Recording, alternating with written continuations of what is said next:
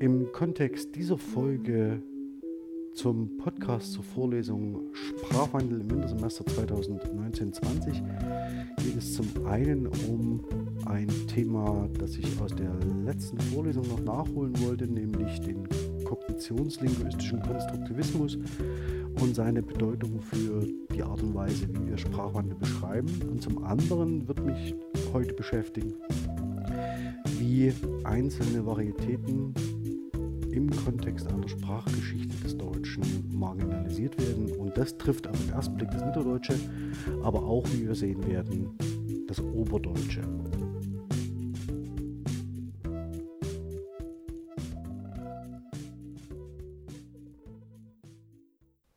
So, äh, meine sehr verehrten Damen und Herren, wie Sie vielleicht erkennen, ähm, die Kleidung, die ich trage, ist eine symbolische. Ähm, und das bedeutet, dass ich die Vorlesung heute Schlag um zwölf beenden muss. Ähm, aus Gründen. Ähm, ich hatte in der letzten Woche ähm, mich ganz kurz mit der Frage auseinandergesetzt, wie wir überhaupt uns Sprachwandelphänomen nähern können und in diesem Kontext, wie wir uns in bestimmte Wissenschaftstraditionen einüben, um Sprachwandel überhaupt zu beschreiben. Das erste war der sogenannte Positivismus, das heißt erstmal eine, zunächst eine reine Feststellung, dass ähm, es sowas wie Sprachverwandtschaften ähm, und Sprachfamilien gibt. Ähm, dann der Blick auf die sogenannten Junggrammatiker, die ähm, sich damit auseinandersetzen im Kontext einer historisch vergleichenden Sprachwissenschaft bis hin zum Strukturalismus. Und dann Hermann Paul schon eingeordnet in eine Tradition, die man heute benennen würde als so eine sogar Art eine funktionalen Beschreibung von Sprachwandelphänomenen. In der Tradition stehen wir im größten Teil heute noch.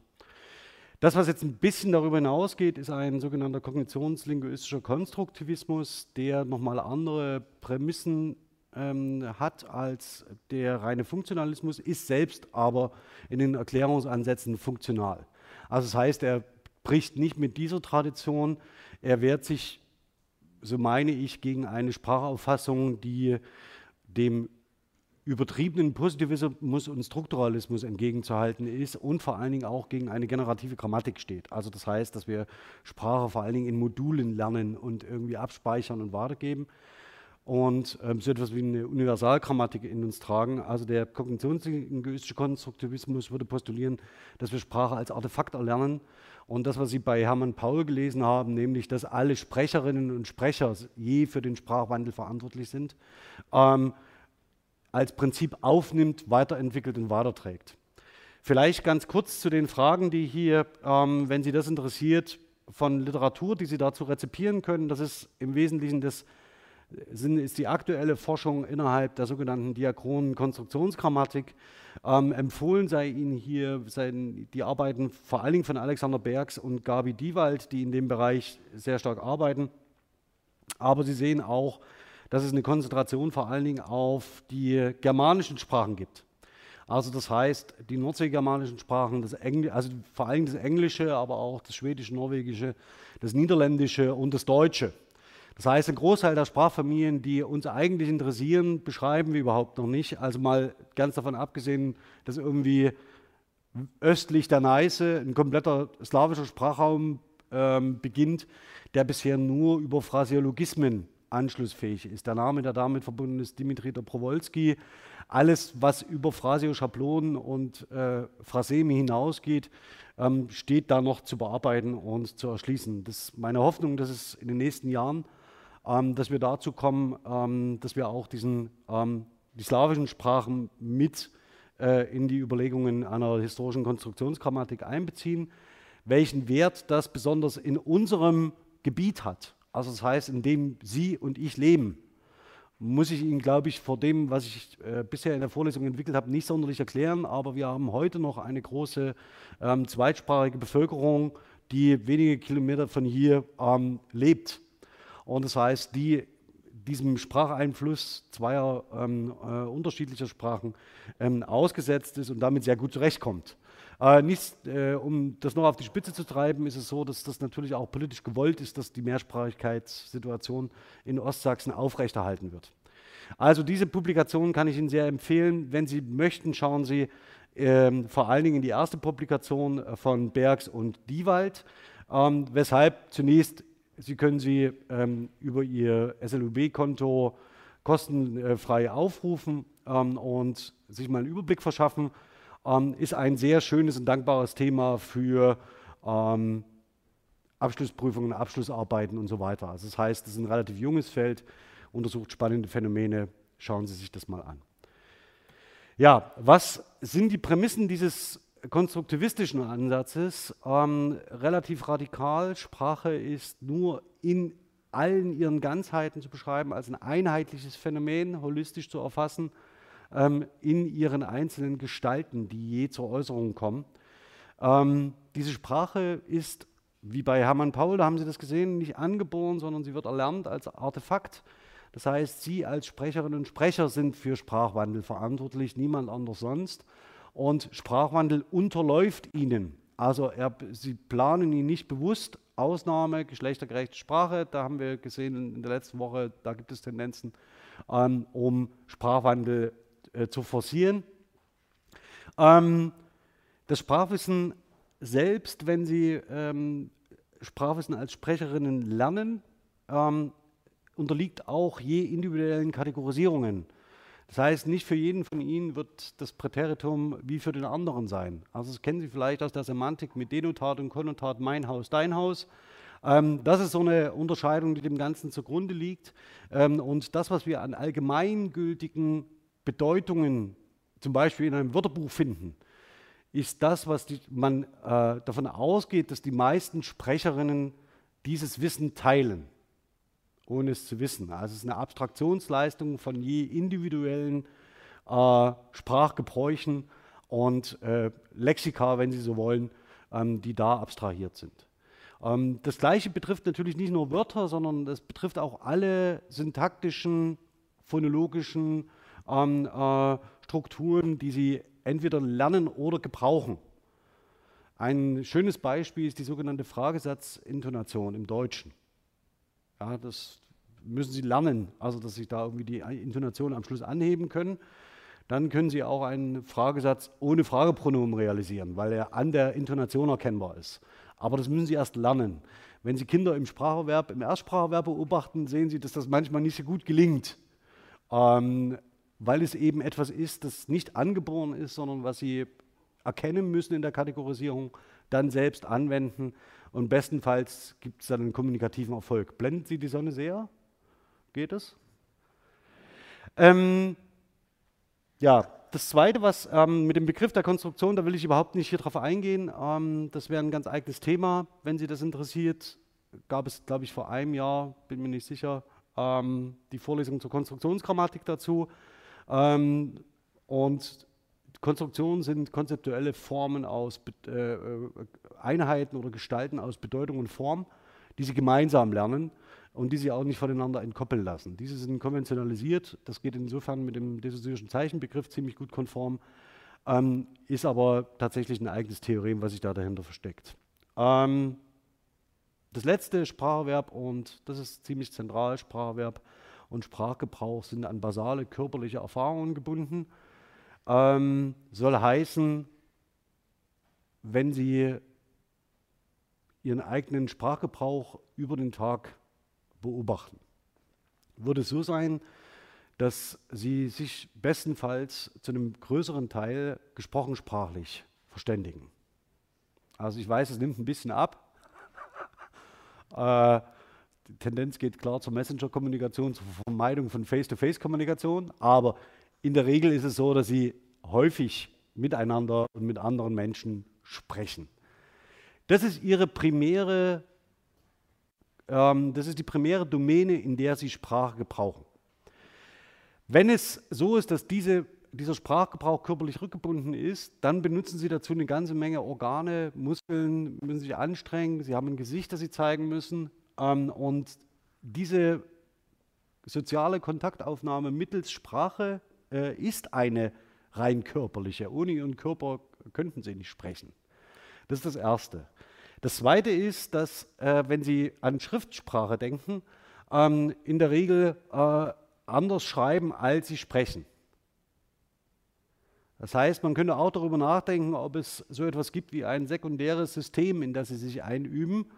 So etwas, dass Sie eine sekundäre Grammatik erwerben. Also das heißt, das würde in der Konstruktionsgrammatik aufgefangen als eines, aber dass Sie je nach Gebrauchssituation unterschiedliche Stile bedienen können oder Register. Wie das genau funktioniert, darüber wissen wir, also kognitiv funktioniert, darüber wissen wir noch viel zu wenig. Also warum Sie zum Beispiel unbewusst zwischen der einen und der anderen Form wechseln können, ähm, soll uns aber hier auch gar nicht interessieren.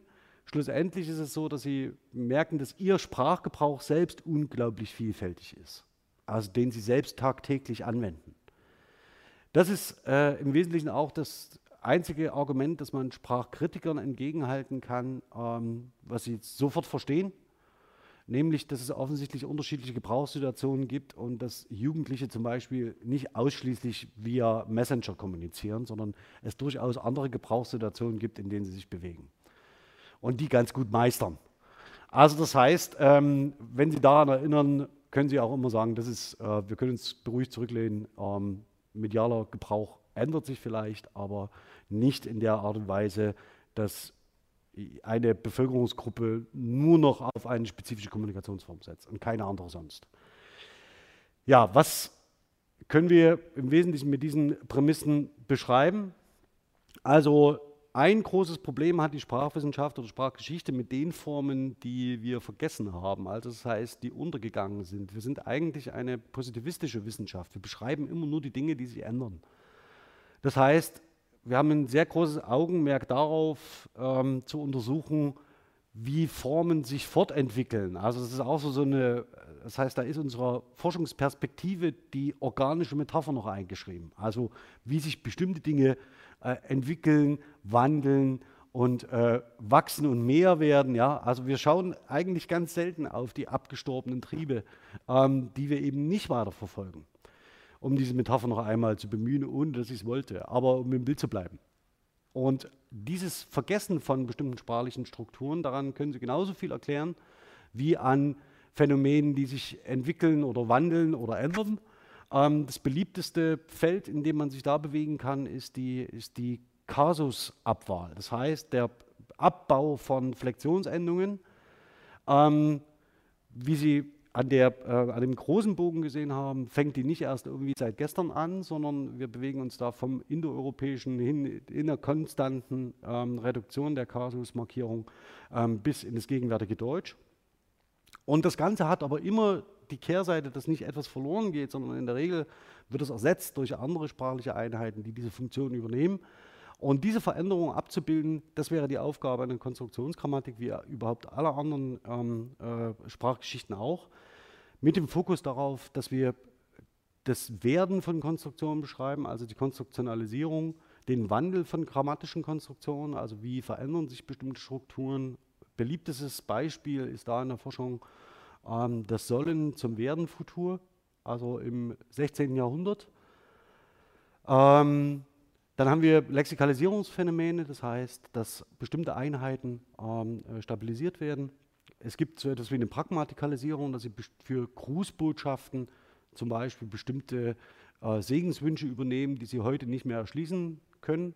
Ja, also stellen Sie sich mal die Frage, ob Sie mit dem, mit dem, mit dem Bergmanns Großglück auf irgendwas anfangen können. Ähm, und äh, es geht so weiter, ja, also grüß Gott, ähm, Servus, äh, Vierti. Ja, als ob Sie irgendwas damit noch äh, anfangen können. Äh, moin, moin. Und ähm, dann fragen wir weiter, welche ähm, Diskursivierungsleistungen ähm, sind damit verbunden. Also das heißt, was leisten bestimmte sprachliche Strukturen im Diskurs.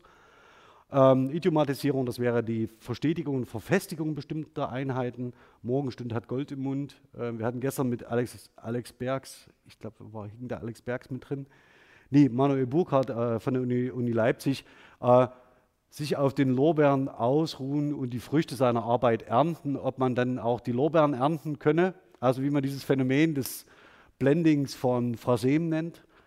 Ähm, das ist aber so ein Fall, wenn es nicht pathologisch ist, in dem Fall ist es höchstvermutlich äh, äh, vermutlich ein Versprecher, weil diese beiden Phraseme so stabil sind, dass man eigentlich ähm, da keinen Slot äh, äh, tauschen kann.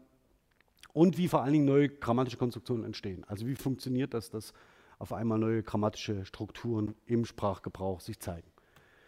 Ähm, ja, was man schlussendlich äh, versucht, ist, das äh, varietätenkonform im Sprachwandel zu beschreiben. Grundsätzlich eines der zentralen und häufig nicht explizierten Theoreme ist das der kommunikativen Reichweite. Also ist die Frage, wie weit reicht eine bestimmte sprachliche Struktur, wer versteht diese sprachliche Struktur ähm, und wann und wo wird sie überhaupt verwendet. Das werden wir aber heute sehen, dass die spezifisch für das Ostmitteldeutsche äh, dramatische Konsequenzen hat für andere Varietäten im deutschen Sprachraum. Und da gibt es auch zwei Gesichter zu, warum das so ist. Ähm, ganz kurz noch auf die Phänomene, die bisher beschrieben worden sind. Ähm, für das Englische sehen Sie, ähm, habe ich hier mal ein paar ausgesucht, sind es vor allen Dingen die sogenannten, also die Hilfsverbkonstruktionen in Anführungszeichen. Die Hilfsverbkonstruktion ähm, im älteren und neueren Englisch, also vom Gotischen teilweise sogar noch abgeleitet. Ähm, und das ist ein ganz zentraler Punkt. Und im Deutschen sehen Sie, ist das nicht sonderlich anders. Das heißt, auch da sind vor allen Dingen die Hilfsverbkonstruktionen ähm, Thema in der ähm, Konstruktionsgrammatik ähm, und in der kognitiven Grammatik. Weshalb das so ist, ist relativ einfach. Es wird in der traditionellen Grammatik behauptet, dass äh, Hilfsverbkonstruktionen ähm, ad hoc gebildet werden, also dass man die irgendwie zusammensetzt und dann sind sie da. Die Tendenz geht aber eher dahin zu sagen, es sind fest stabile Einheiten, die ähm, man lernt, die sich entsprechend wandeln und die durchaus unterschiedliche Bedeutungen transportieren. Und diese Bedeutungen, die diese Konstruktionen transportieren, ändern sich auch im Verlauf der Zeit. Deswegen liegt der Fokus vor allen Dingen auf diesem Bereich. Das Letzte, auf was ich Sie hinweisen möchte, deswegen ähm, habe ich diesen Schlenker gemacht, ist eine Arbeit von, oder sind die Arbeiten von Doris Topinke und äh, Marie-Louise Merten, beide in Paderborn, die gearbeitet haben zu Konnektoren in mittelniederdeutscher Rechtsschriftlichkeit. Äh, ein extrem spannendes äh, Feld, ja, also wenn man was für Grammatik übrig hat. Ähm, und das Schöne ist auch, dass sie aus, explizit zum Mittelniederdeutschen gearbeitet haben. Das heißt, dass sie einen Gegenstand ähm, aus der Marginalisierung in die aktuelle Grammatikdiskussion hineintragen und damit als Thema für die Sprachgeschichtsschreibung wieder attraktiv machen. Ähm, das wollte ich Ihnen in dem Kontext noch zeigen. So, jetzt mache ich noch ein bisschen Werbung. Wenn Sie Lust haben, dass Sie sich mit solchen Fragen beschäftigen, darf ich Ihnen den Hinweis geben auf eine äh, Konstruktionsgrammatiktagung im März hier in Dresden.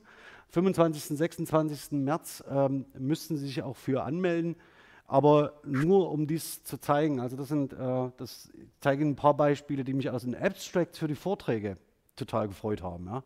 Also wird schon werden, hat eine phraseologische Struktur, ist ein Phrasem, also es ist verfestigt ähm, Sie sehen aber, da taucht zweimal das Hilfsverb werden auf. Und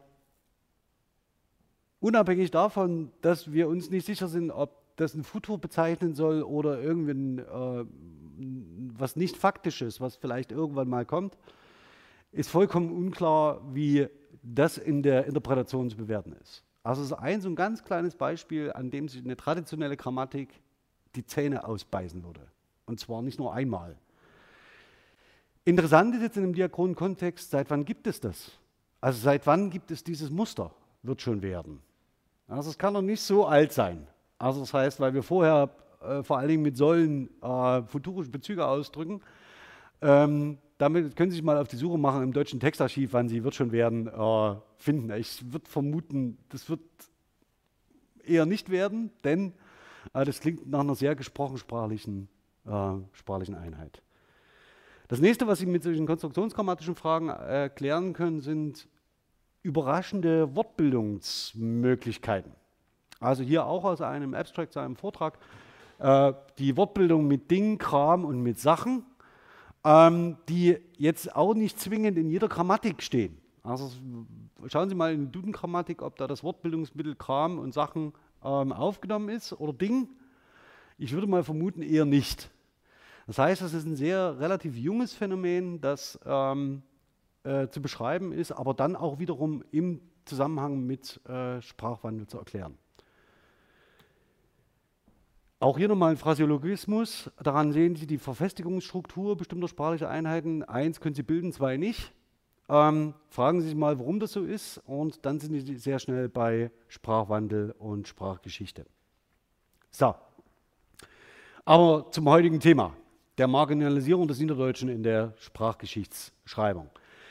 Wie kommt es überhaupt dazu, dass wir einen faktisch einen ganzen Sprachraum aus der Sprachgeschichtsschreibung ausblenden? Ein Wort dazu im Vorfeld. Sie haben, äh, Sie erinnern sich vielleicht an die, in der letzten Sitzung hatte ich über die Grimms gesprochen. Äh, die Grimms, äh, die Märchensammlung, dann den Zusammenhang mit Lachmann, dann kommen wir relativ schnell in die junggrammatische Schule. Die Grimms zählen als die Säulenheiligen der Begründung der Germanistik.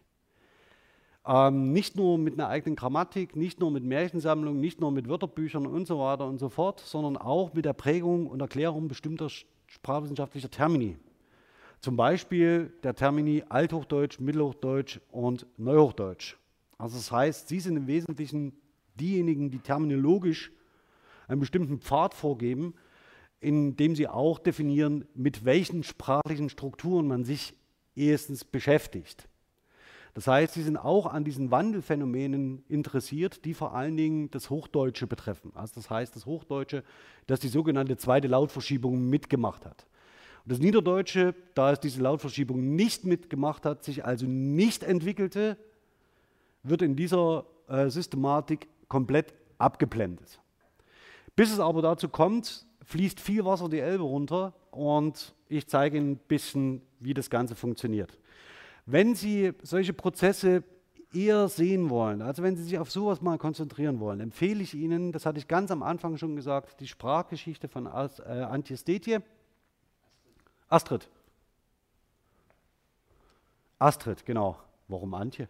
Keine Ahnung. Antje, ja, passt aber im Kontext auch nicht schlecht. Also, Astrid Stetje, ähm, die ähm, sich vor allen Dingen mit dieser ähm, Reintegration des Niederdeutschen in eine deutsche Sprachgeschichte auseinandergesetzt hat und vor diesem Kontext ähm, ganz bestimmte Linien zeigt, in denen sie zum Beispiel die Sprachgeschichtsschreibung beginnend im 17. Jahrhundert unter die Lupe nimmt. Ich möchte mit Ihnen ähm, ein Experiment wagen, weil das für die Vorlesung eigentlich ziemlich gut ist. Wenn ich zu allen Autoren, die ich im Folgenden nennen werde, habe ich immer Geburtsort, Sterbeort und wichtige Berufsstationen aufgezeigt. Ähm, versuchen Sie mal vor Ihrem inneren Auge die ungefähr einer geografischen Region zuzuordnen. Vers ja, also denken Sie dran, ich habe es extra hervorgehoben, sage es aber explizit, nicht, dass es Ihnen dann nach der dritten oder vierten Folie auffällt, uch, da ist eine andere Farbe.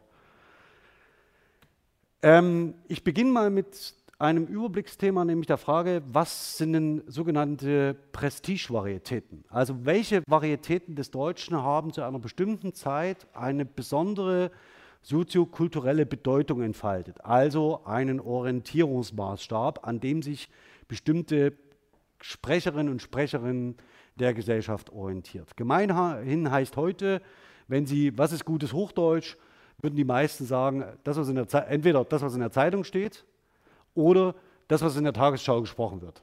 Also das heißt, da bilden Sie einmal die mündliche und einmal ähm, die schriftliche, das schriftliche Medium ab. Es mag sein, dass noch andere dazukommen, nämlich wie verhalte ich mich in sozialen Medien. Das will ich jetzt gar nicht thematisieren, sondern es geht im Wesentlichen um so eine Orientierung an einer wie auch immer gearteten idealen Norm einer Standardsprache. Das wechselt aber. Das ist nicht, historisch nicht stabil und geht vor allen Dingen mit der Verlagerung von Machtzentren immer parallel. Das heißt, wir haben zunächst natürlich so etwas wie eine, eine ideale Normvorstellung und das, was gutes Althochdeutsch sei, im alemannischen Sprachraum. Das liegt im Wesentlichen daran, dass wir keine anderen Quellen haben.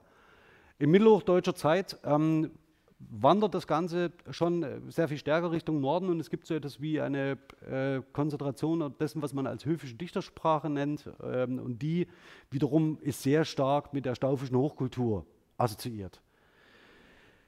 Über die Bedeutung des Ostmitteldeutschen, also das heißt dieser Mischvarietät, die in dem neuen Siedlungsgebiet im Osten hinter der Elbe entsteht, ähm, hatte ich in der letzten Woche schon geredet und in der Woche davor.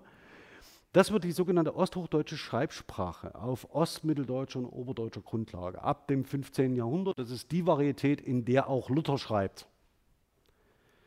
Daneben gibt es noch das sogenannte Gemeine Deutsch, also mit einem Kern um Augsburg. Damit ist die kaiserliche Kanzlei assoziiert.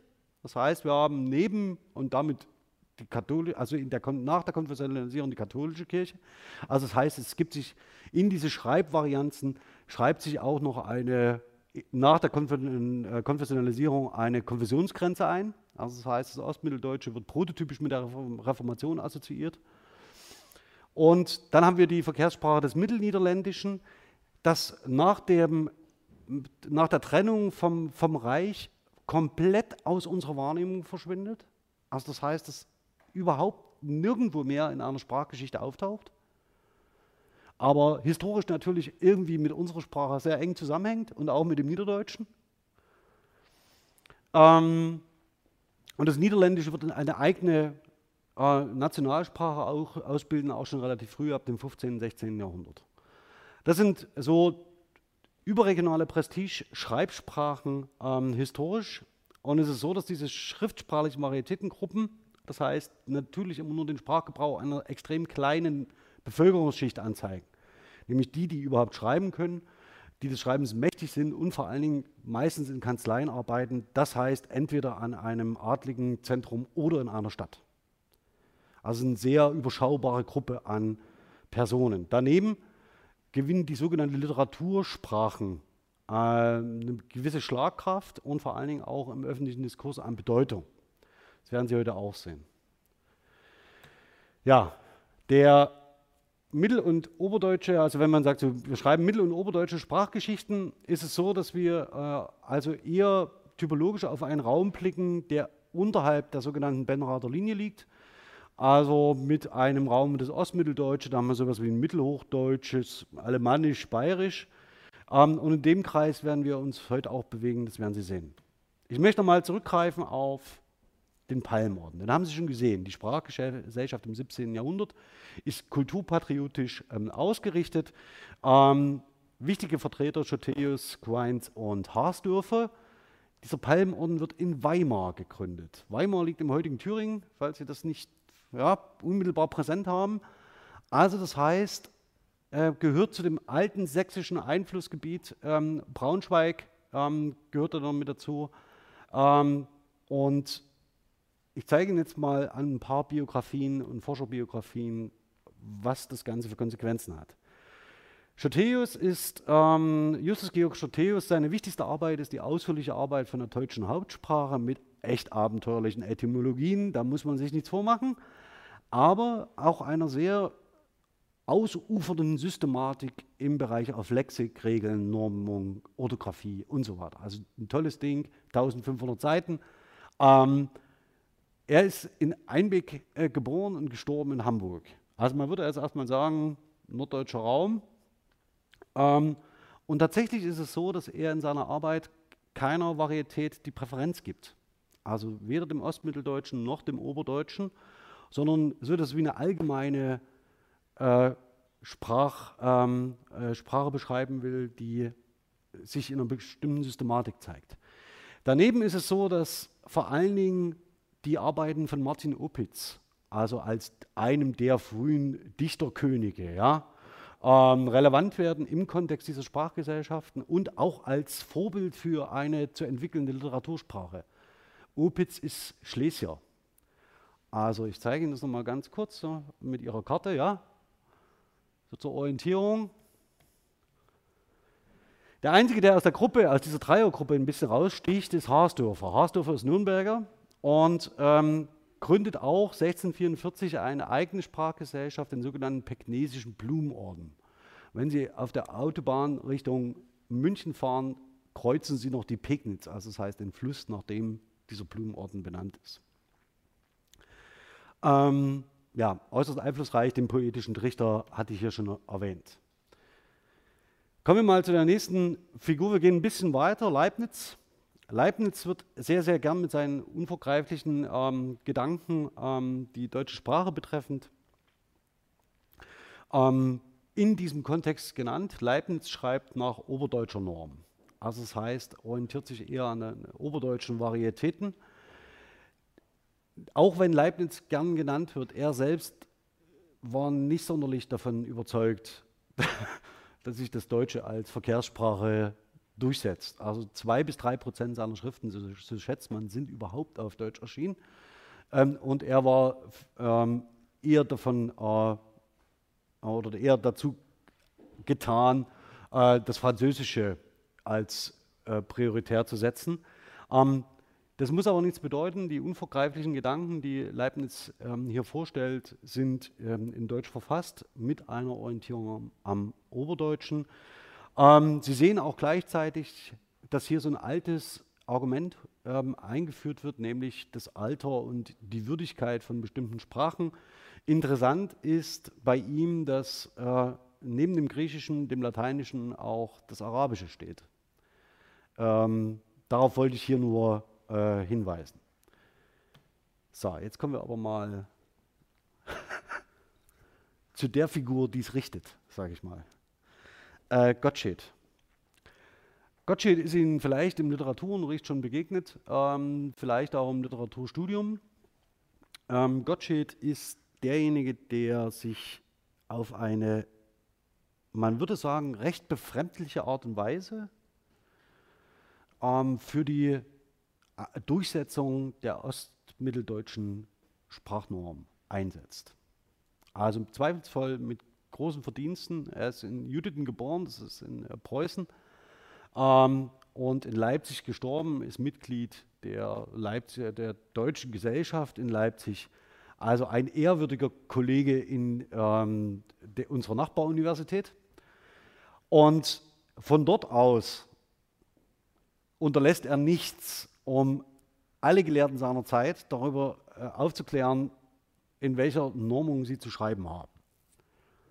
Das betrifft übrigens nicht nur diejenigen, die sich mit Sprache auseinandersetzen, sondern zum Beispiel auch, ähm, das habe ich an einem Beispiel mir mal genauer angeschaut, ähm, hat eine ziemlich hässliche Auseinandersetzung mit Mattison aus äh, äh, Hamburg, das ist ein Musikwissenschaftler und Komponist der sich erdreistet hat zu sagen, dass das Italienische und das Französische in Opern irgendwie doch schöner klingen als das Deutsche. Und selbst da hat Gottsched nicht losgelassen, gesagt, das, muss das müssen wir in Deutsch machen. Ähm, und äh, das endet im sogenannten philologischen Dresespiel von Mattison, wo er ihm dann äh, die Zärtlichkeit des Niederdeutschen vorführt und sagt, ähm, das hat so schöne Langvokale. Ähm, und Deswegen wäre das eigentlich vom Klang her das Niederdeutsche dem Hochdeutschen vorzuziehen. Schlussendlich ist es so, dass ähm, ich habe hier nur zwei Sachen herausgegriffen, äh, nämlich die Grundlegung einer deutschen Sprachkunst nach dem Muster der besten Schriftsteller des vorigen und jetzigen Jahrhunderts aufgestellt von 1748 und die Beiträge zur kritischen Historie der deutschen Sprache, Poesie und Beredsamkeit. Das sind, ist ein Periodikum, das in Leipzig erscheint von 1732 bis 1744. Und aus der Widmung äh, der Grundlegung ganz kurz sehen Sie im ersten Abschnitt in der zweiten Hälfte seine Vorbilder. Also das heißt Luther, allen voran Luther und Opitz. Ähm, das Ostmitteldeutsche auf dieser Basis, also diese Schreibvarietät des Ostmitteldeutschen, auf dieser Basis, also Luther und Opitz, hebt Gottsched als Norm ähm, oder idealisiert Gottsched als Norm ähm, und inszeniert sich dabei recht häufig auch als Sanktionierer, also als nicht nur Normgeber, sondern auch derjenige, der die Norm sanktioniert. Ähm, und zu den häufigen Auseinandersetzungen, die das führt, gehört eine sehr berühmte mit Bodmer und Breitinger. Bodmer wird ähm, zugewiesen, dass er den dass er Gottsched als den tyrannischen Sprachrichter aus Sachsen bezeichnet. Also sind, die Auseinandersetzungen laufen schon ein bisschen schärfer, als man das heute erwarten würde. Ähm, und es geht ziemlich hässlich hin und her und auch öffentlich. Also das heißt, wenn wir über Invektivität nachdenken, diese Zeit ist eine wahre Fundgrube. Ähm, aber sei es drum, diese Auseinandersetzungen, das heißt, diese, die beiden Schweizer stehen natürlich für die oberdeutsche Norm. Das heißt, und sie fordern gar nicht, dass die oberdeutsche Schreibnorm irgendwie für alle allgemeingültig werden soll, sondern alle würden sich einfach nur wünschen, dass man die Vielfalt der Varietäten akzeptiert. Also, dass es so etwas wie das Niederdeutsche gibt, dass es so etwas wie das Oberdeutsche gibt, dass es so etwas wie das Ostmitteldeutsche gibt. Ähm, das alles akzeptiert Gottsched nicht. Schlussendlich ist er aber sehr erfolgreich. Also das heißt, das, was er macht, hat einen unglaublichen Breitenwirkung und es führt so weit, dass ähm, in Bayern und Österreich seine Sprachlehren offiziell in die Schulen ähm, zur Grundlegung eingeführt werden. Das heißt, wir haben hier einen extrem umtriebigen ähm, Gelehrten, der sich mit Sprache und sprachlichen Strukturen auseinandersetzt. Seine Systematiken hingegen sind nicht zwingend, zählen nicht zwingend zu den besten. Ähm, aber äh, schlussendlich ist er mit der äh, Struktur sehr erfolgreich und verhilft, das ist heute immer noch ein Diktum der Forschung, wahrscheinlich dem Ostmitteldeutschen ähm, zur, als überregionale Varietät tatsächlich zum Durchbruch. Also das heißt, das, was ähm, mit Luther ähm, möglicherweise beginnt, vollendet auf diese Art und Weise Gottsched. Also um jetzt mal so eine ganz einfache Klammer zu machen. Die Folge ist, dass die Systematisierung von sprachlichen Strukturen, von Sprachgeschichten und so weiter sich am Ostmitteldeutschen, an dieser Norm orientiert. Und andere Varietäten, das Oberdeutsche oder das Niederdeutsche, daneben vollkommen marginalisiert werden. Das heißt, wir reden eigentlich, wenn wir von einer Marginalisierung des Niederdeutschen sprechen in dieser Zeit, auch von einer Marginalisierung des Oberdeutschen zugunsten einer ostmitteldeutschen Schreibnorm. Ein Schritt weiter. Johann Christoph Adelung, den haben Sie vielleicht schon mal gesehen. Dieses Gemälde hängt nämlich im Treppenaufgang der Hauptbibliothek. Warum? Adelung war 1787 bis zu seinem Tod Hauptbibliothekar ähm, der Königlichen, äh, Königlichen Bibliothek ähm, und gilt im Wesentlichen als Fortsetzer dessen, was Gottsched angefangen hat. Also, er schreibt zwei ziemlich einflussreiche, oder sagen wir mal so, die einflussreichsten Texte hier mal zusammengeführt. die Liste ist viel, viel länger. Das heißt, das ist ein grammatisch-kritisches Wörterbuch der hochdeutschen Mundart von 1774 bis 1786. Das erscheint in Leipzig. Dann haben wir die deutsche Sprachlehre für die Schulen 1781 in Berlin und die vollständige Anweisung zur deutschen Orthographie von 1788 erscheint ebenfalls in Leipzig. Das heißt, Sie haben, äh, wenn man das so ein bisschen vor seiner inneren Landkarte sich zurechtlegt, ähm, pauschal gesagt, drei, vier Obersachsen, die mit ähm, ihrem publizistischen und sprachtheoretischen Wirken dazu ähm, äh, also wir so, ähm, ganz wesentlich dafür verantwortlich sind, dass sich bestimmte ähm, Orientierungen einer, an einer ostmitteldeutschen Sprachnorm durchsetzen. Das Ganze hätten Sie, um aber mal den Zirkel zu schließen, natürlich nicht bewerkstelligen können, wenn das Ostmitteldeutsche nicht selbst als Kommunikationsvarietät so erfolgreich gewesen wäre. Wenn Sie also heute jemanden haben, der sagt, ich möchte bewusst Sprachwandel anstreben durch die Änderung, meinetwegen, ich führe ein neues Hilfsverb ein. Äh, das mache ich jetzt nicht vor, aber ich denke mir ein neues Hilfsverb aus und das neue Hilfsverb bedeutet XY und damit bilde ich jetzt neue Modalkonstruktionen. Das wird vermutlich nicht sehr erfolgreich sein. Das könnte auch ähm, äh, äh, Ludwig Eichinger selbst gemacht haben, ja, also in Mannheim oder Peter Eisenberg. Es wäre nicht erfolgreich. Ähm, warum? Weil der Sprachwandel sich nicht so vollzieht, dass ein Individuum ähm, anderen äh, eine gewisse Vorschrift machen kann, äh, was sie in Zukunft zu tun und zu lassen haben, sondern Sprachwandel vollzieht sich immer in jedem Individuum selbst. Das heißt, wenn Sie eine bestimmte Sprachform gebrauchen, dann hat sich für sie erwiesen oder dann haben sie gelernt, dass die für sie einen kommunikativen Nutzen hat. Das heißt, ohne diesen kommunikativen Nutzen des Ostmitteldeutschen hätten auch Gottsched und Adelung weder gegen Beidner, äh, Breitinger und Bodmer noch gegen Mattison oder sonst wen anschreiben können. Es hätte nichts genutzt. Sondern sie haben eigentlich eine Erfolgsgeschichte zementiert. Das ist das, was äh, man, glaube ich, in dem Kontext sagen kann. Es ist auch so, dass sich Adelung zunächst an Gottsched orientiert und explizit die Verkehrssprache der obersächsischen Oberschicht empfiehlt als, als orientierende äh, Norm und geht aber später davon weg. Also das heißt, die späteren Schriften sind nicht mehr explizit an dieser Norm ausgerichtet, sondern wir haben eher so eine Entwicklung hin zu, wie bei Schotelius und dann später auch bei in den äh, Literatursprachen, dass es so es gibt wie eine übergreifende Literatursprache, an der man sich orientiert. Und auch dieses Ideal findet dann bei Adelung Eingang. Ähm, der Einfluss Adelungs darf nicht unterschätzt werden. Adelung hat bis ins 19. Jahrhundert ähm, gilt er als die Quelle für grammatische und lexikologische Fragen. Ähm, das erkennen Sie auch daran, dass eigentlich so ziemlich jeder Schriftsteller, den Sie mit dem frühen 19. Jahrhundert verbinden, sich an irgendeiner Stelle einmal über Adelung lustig gemacht hat. Das ist egal, wen Sie aufschlagen.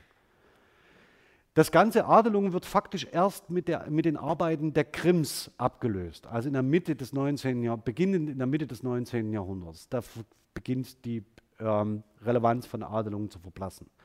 Also wir haben mehr oder weniger eine Dominanz von über 100 Jahren die dadurch geprägt ist, dass sie Sprachgeschichten, Sprachlehren, Grammatiken und lexikografische Arbeiten rezipieren, die das Ostmitteldeutsche als Norm erheben.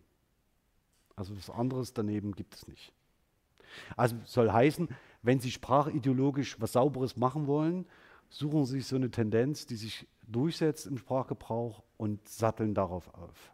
Also erfinden Sie nichts Neues, nehmen Sie immer das, was da ist, dann läuft es gut. Ich zeige Ihnen jetzt aber, was es mit der sogenannten Literatursprache oder Dichtersprache auf sich hat. Das ist, äh, wenn Sie äh, an Autoren, wen haben Sie da so im Kopf neben Goethe und Schiller um diese Zeit?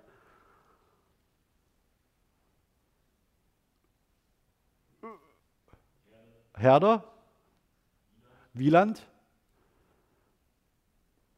Das soll mir erstmal reichen. Okay. Ähm, wo, wo leben die? Also wo treiben die sich so rum?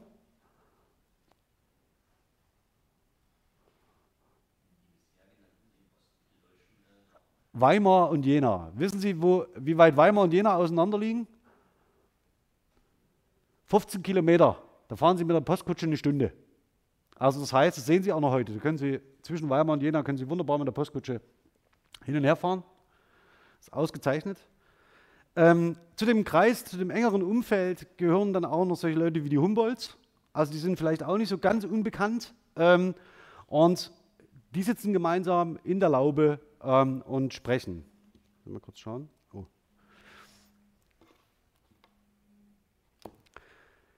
Ähm, und das, was Sie hier sehen, ist ein Auszug aus der sogenannten Gartenlaube. Das ist ein sehr erfolgreiches Periodikum, das äh, äh, hier an der ähm, Universität digitalisiert worden ist und in Wikisource äh, komplett zur Verfügung steht. Das heißt, wenn Sie sich im 19. das wissen wollen, was, die, was Menschen im 19. Jahrhundert bewegte, blättern Sie mal ein bisschen durch die Gartenlaube. Ähm, das ist durchaus interessant. Und diesen Auszug, das müssen Sie jetzt gar nicht durchlesen, der trieft vor Pathos. Ja, also das heißt, eben äh, ein Lob auf das Thüringische, also das heißt, ähm, wo schon immer ähm, die Hochsprache zu Hause war.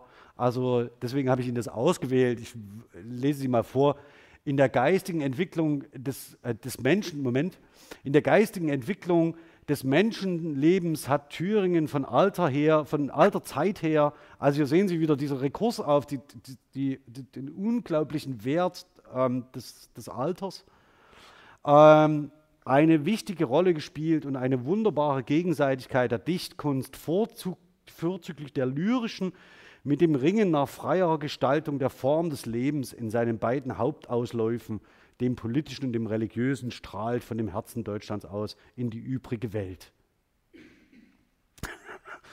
äh, und von dieser zum Herzen zurück, ja klar. Ne? Also das heißt, es ist eine Resonanzbeziehung. Äh, am Hofe des Kunstsinnigen, Achtung, jetzt passen Sie auf, Kunstsinnigen Landgraf Hermann I. auf der Wartburg war es, wo die größten Meister der deutschen Dichtkunst äh, ähm, gemeinschaftlich sangen. Erinnern Sie sich noch an diese Ausmalung der Wartburg? Ja, also das heißt, dass, in der man die, die Texte, die diese Dichter sangen, noch auf die Wand gemalt hat, ja, weil sie so unglaublich bedeutsam sind. Ähm, Thüringens größter und kühnster Sohn, der Dr. Martin Luther, war von dort aus zuerst die zündenden Funken seines Protests gegen geistige Knechtung und Verdummung in die Welt. Und in Thüringen wieder war es, wo sich Ende des 18. Jahrhunderts ein Kreis von Dichtern und Philosophen zusammenfand, wie er zum zweiten Mal schwerlich wieder in Deutschland zusammentreten wird.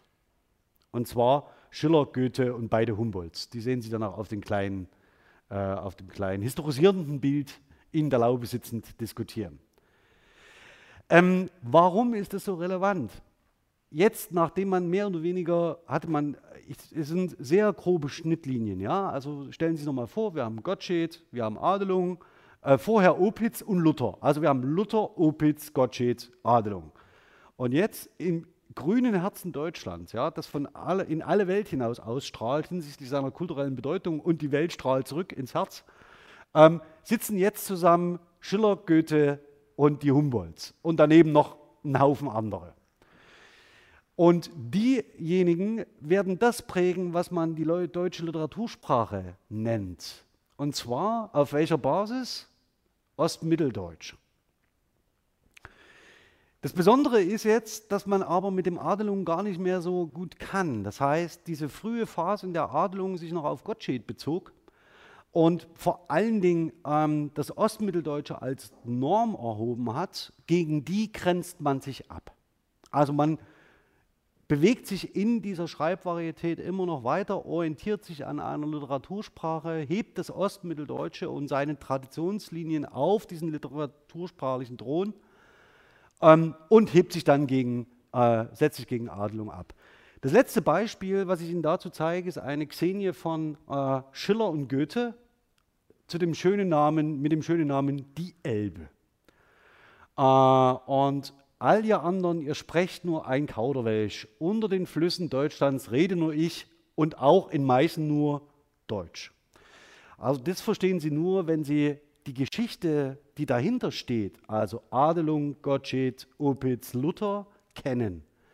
Ähm, deswegen ist eigentlich fast dieser, diese kleine Sentenz ziemlich gut zusammen ähm, wieso wir in unseren Sprachgeschichtsschreibungen, also danach kommen direkt die Krims, ja? also das heißt, es ist so ein, ein Satz noch, dann ist Krim. Ähm, warum wir in unseren Sprachgeschichten diese Konzentration auf eine wie auch immer geartete normierte Prestigevarietät vorfinden. Und diese Normierung, also dieser Normierungsversuch, diese Orientierung an einer Prestigevarietät hat zufällig zu dieser Zeit ähm, das, Ostmitteldeutsche inne gehabt. Also diese Position. Und ähm, es gibt tatsächlich keinen anderen Grund, als zu sagen, ja, äh, dass Luther da geboren ist oder Opitz zufällig Schlesier war. Ja, das hätte auch alles gut anders laufen können. Ähm, ist es aber nicht. Deswegen ist diese Marginalisierung, die das Niederdeutsche betrifft, in die wir unseren Sprachgeschichten sehen, ähm, betrifft auch das Oberdeutsche. Also das heißt, auch das Oberdeutsche wird vollständig aus unseren Sprachgeschichten herausgeschrieben. Und zwar so konsequent, dass schlussendlich nur noch das Hochdeutsche übrig bleibt. Und deswegen lesen Sie in Ihren Sprachgeschichten heute die Lachmann-Edition von Feldege und die Lachmann-Edition von Aue, Hartmann von Aue, und nicht den oberdeutschen hingeschriebenen Text im Ambresser Heldenbuch. Das wäre nämlich die Quelle, in der der Erek überliefert ist und nicht der, den Lachmann daraus gemacht hat. Aber deshalb sehen Sie ihn heute noch in Ihren Sprachgeschichten und nicht die oberdeutsche Quelle. Also Sie sehen das Hochdeutsche, also das Mittelhochdeutsche, das zeigt man Ihnen, aber nicht die Varietät Oberdeutsch. Also, um zum Schluss zu kommen, das sind Linien, die ihren eigenen Gegenstand, das, was Sie selbst äh, äh, studieren, was Sie beschreiben, was Sie in bestimmten Studien sich genauer anschauen, ideologisch manifest werden lässt. Das heißt, Ihr Gegenstand selbst ist zurechtgearbeitet und zurechtgeschnitzt ähm, und hat sich nicht zufällig in einem historischen großen Entwurf ähm, wie die organische Pflanze entwickelt, sondern diese Entwicklung erzählt man ihnen. Also macht, äh, macht, man macht die Sprachentwicklung aussehen wie ein sich entwickelnder Organismus. Ähm, aber das, diese Geschichte ist selbst wiederum nur ein Entwurf, der einem bestimmten Beschreibungsmodell folgt. Sie könnten daneben noch sehr, sehr viele andere Geschichten erzählen von Sprachwandelerscheinungen, die Ihnen aber durch eine Forschungstradition verborgen bleibt. Ja, ich hatte ganz am Anfang gesagt, ich muss heute eher aufhören. Also man erkennt vielleicht warum, ähm, aber ich würde mich freuen, wenn Sie in der nächsten Vorlesung wieder da sind. Wir werden uns dann auseinandersetzen mit der Frage, wie wir bestimmte ähm, äh, Phänomene, wie wir bestimmte sprachliche Phänomene bewerten. Also wir gehen langsam in die Richtung, das heißt Sprachwandel und Sprachkritik. Ähm, und damit zum zweiten thematischen Teil der Vorlesung, nachdem Sie jetzt, äh, ich, nachdem ich Sie in zentrale ähm, historische Entwicklungsstufen des Deutschen eingeführt habe, Wandelphänomene Ihnen gezeigt habe, wie wir Sprachwandel beschreiben können, was wir nicht beschreiben, wie wir Sprachgeschichte ähm, äh, selbst modellieren, dass wir dann zu einzelnen Phänomenen kommen, die in der öffentlichen Sprachkritik gemeinhin abgewertet werden und auch in der Sprachgeschichtsschreibung abgewertet werden so dass wir uns da mit einem differenzierten Blick auf diese Phänomene den Gegenständen widmen können. Ich danke Ihnen für heute und vor allem für Ihr Verständnis, dass ich jetzt schon abbreche, aber manches lässt sich nicht ändern im Leben. Also bis dann, bis zum nächsten Mal.